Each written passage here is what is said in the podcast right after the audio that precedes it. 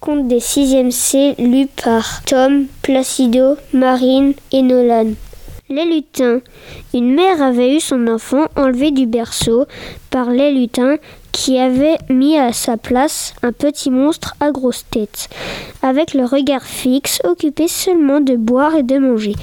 Dans sa détresse, elle alla demander conseil à sa voisine qui lui dit de porter le petit monstre à la cuisine, de l'installer devant la cheminée et d'allumer le feu pour le faire bouillir de l'eau dans deux coquilles d'œufs. Le monstre ne pourra pas s'empêcher de rire, lui dit-elle, et dès l'instant qu'il rit, c'en est fini de lui.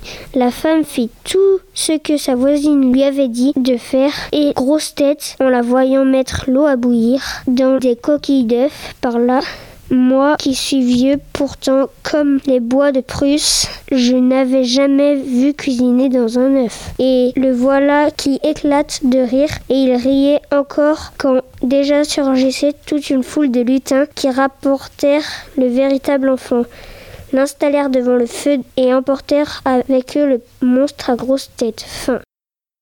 La princesse au petit pois. Il était une fois un prince qui rêvait d'une princesse, mais il voulait une vraie princesse. Il parcourut alors le monde entier pour la trouver, mais où que ce soit, il avait toujours un problème. Les princesses ne manquaient pas, mais quand à parler, il y avait toujours quelque chose qui n'allait pas. Il rentra alors chez lui très déprimé, car il tenait absolument à trouver une vraie princesse. Un soir, le temps était exécrable, il y avait des éclairs et du tonnerre, et la pluie tombait à verse. C'était vraiment épouvantable, c'est alors que quelqu'un vint frapper à la porte de la ville, le vieux roi alla ouvrir, une princesse attendait dehors. Mais grand Dieu, dans quel état était-elle avec toute cette pluie et ce mauvais temps? L'eau ruisselait de ses cheveux et de ses vêtements qui coulaient sur le bout des chaussures et ressortaient par les talons. De plus, elle prétendait être, quant à elle, une vraie princesse. Eh bien, ce que nous allons voir, pensa la vieille reine, mais sans souffler mot. Elle entra dans la chambre à coucher, ôta tous les draps et posa un petit poids tout au fond du lit. Là-dessus, elle prit vingt matelas qu'elle posa sur le petit poids et par-dessus les matelas, elle ajouta vingt couettes de plumes de canard. C'est là que la princesse devrait dormir cette nuit. Le lendemain matin, ils lui demandèrent comment elle avait dormi. Oh, horriblement mal, dit la princesse. Je n'ai presque pas fermé l'œil de la nuit. Dieu seul sait ce qu'il y avait dans ce lit. J'ai dormi sur quelque chose de dur, j'ai tout le corps couvert de bleu et de taches brunes. C'est vraiment horrible. Ils purent ainsi constater que c'était bien une vraie princesse, car elle avait pu, à travers 25 matelas et 25 couettes de plumes de canard, sentir un petit poids. Pour avoir la peau si délicate, ce ne pouvait être qu'une vraie princesse. Le prince l'a pris pour une femme car maintenant il savait qu'il avait trouvé une véritable princesse. Et le petit pois entra au musée où il se trouve encore si personne ne l'a pris. Et c'était une histoire véridique. Le petit chaperon rouge de Charles Perrault. Il était une fois une petite fille de village la plus jolie qu'on eût su voir. Sa mère en était folle et sa grand-mère encore plus folle. Cette bonne femme lui fit faire un petit chaperon rouge qui lui seyait si bien que partout on l'appelait le petit chaperon rouge. Un jour, sa mère ayant cuit et fait des galettes lui dit Va voir comment se porte ta grand-mère car on m'a dit qu'elle était très malade. Porte-lui une galette et ce petit pot de beurre. Le petit chaperon rouge partit aussitôt pour aller chez sa mère grand, qui demeurait dans un autre village en passant dans un bois. Elle rencontra compère le loup, qui eut bien envie de la manger, mais il n'osa à cause de quelques bûcherons qui étaient dans la forêt. Il lui demanda où elle allait. Le pauvre enfant qui ne savait pas qu'il est dangereux de s'arrêter et d'écouter un loup lui dit Je vais voir ma mère grand et lui apporter une galette et un petit pot de beurre que ma mère lui envoie. Demeure-t-elle bien loin lui dit le loup. Oh oui, dit le petit chaperon rouge. C'est par-delà le moulin que vous voyez tout là-bas là-bas. est la première maison du village. Eh bien, dit le loup, je veux l'aller voir moi aussi. Je m'y vais par ce chemin ici et toi par ce chemin-là, et nous verrons qui plus tôt y sera. Le loup se mit à courir de toutes ses forces par le chemin qui était le plus court et la petite fille s'en alla par le chemin le plus long s'amusant à cueillir des noisettes, à courir après des papillons et à faire des bouquets de petites fleurs qu'elle rencontrait, le loup ne fut pas longtemps à arriver à la maison de la mère Grand. Il heurte Toc toc, qui est là C'est votre petite fille, le petit chaperon rouge, dit le loup en contrefaisant sa voix, qui vous apporte une galette et un petit pot de beurre, que ma mère vous envoie. La bonne mère Grand, qui était dans son lit à cause qu'elle se trouvait un peu malade, lui crie Tire la chevillette et la bobinette, chère Le loup tire la chevillette et la porte s'ouvrit.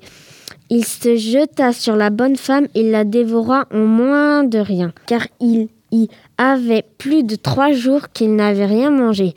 Ensuite, il ferma la porte et s'alla coucher dans le lit de la mère Grand, en attendant le petit chaperon rouge qui, quelque temps après, vient heurter la porte. Toc toc. Qui est là? C'est votre petite fille, le petit chaperon rouge qui entendit la grosse voix du loup. Eut peur d'abord, mais croyant que sa mère grand était enrhumée, répond c'est votre petite fille, le petit chaperon rouge, qui vient vous apporter une galette et un petit pot de beurre que ma mère vous envoie. Le loup lui crie en adoucissant un peu sa voix. Tire la chevillette et la bobinette, cher rat.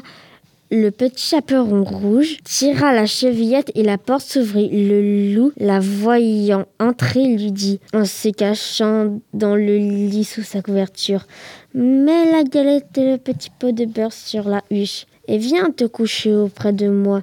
Le petit chaperon rouge se déshabilla et va se mettre dans le lit où elle fut bien étonnée de voir que sa mère grand était fait en son déshabillé. Elle lui dit Mère grand, que vous avez de grands bras, c'est pour mieux t'embrasser, ma fille. Ma mère grand, que vous avez de grandes jambes, c'est pour mieux courir, mon enfant. Ma mère grand, que vous avez de grandes oreilles, c'est pour mieux t'entendre, mon enfant.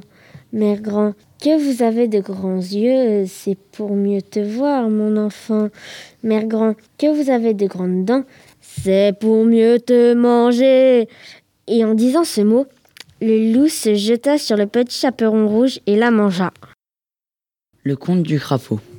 Il était une fois un petit garçon qui avait tous les jours pour son goûter une brioche et un petit bol de lait que lui donnait sa mère. Il emportait son bol et sa brioche et s'en allait manger dehors. Dès qu'il commençait à manger, le crapaud familier de la maison se glissait hors d'une fente du mur et arrivait pencher sa petite tête dans le lait et partageait son goûter. C'était une joie pour le petit garçon. Et quand il était là avec son bol, si d'aventure le crapaud ne venait pas tout de suite, il l'appelait. Crapaud, crapaud, petit crapaud, viens manger ton gâteau. Arrive vite s'il te plaît, te régaler avec mon lait.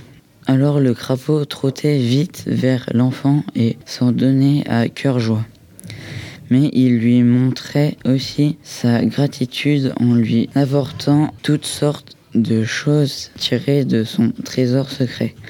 Des pierres étincelantes, des perles ou des petits jouets d'or.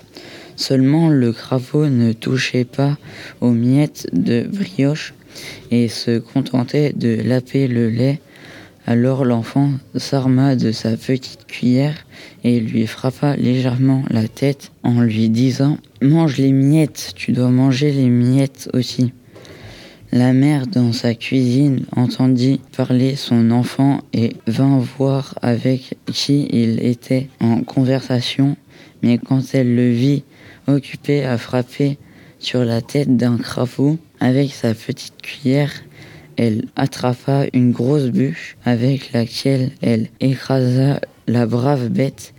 À partir de ce moment, tout changea pour l'enfant tant que le crapaud était venu manger avec lui. Il grandissait en force et en généreuse santé alors que maintenant il perdait ses belles couleurs et maigrissait de jour en jour. Il ne fallut pas longtemps pour entendre crier l'oiseau de la mort et pour voir le rouge-gorge ramasser les brindilles et les feuilles d'une couronne mortuaire. Quelques jours plus tard, l'enfant était couché dans son cercueil. C'était fini.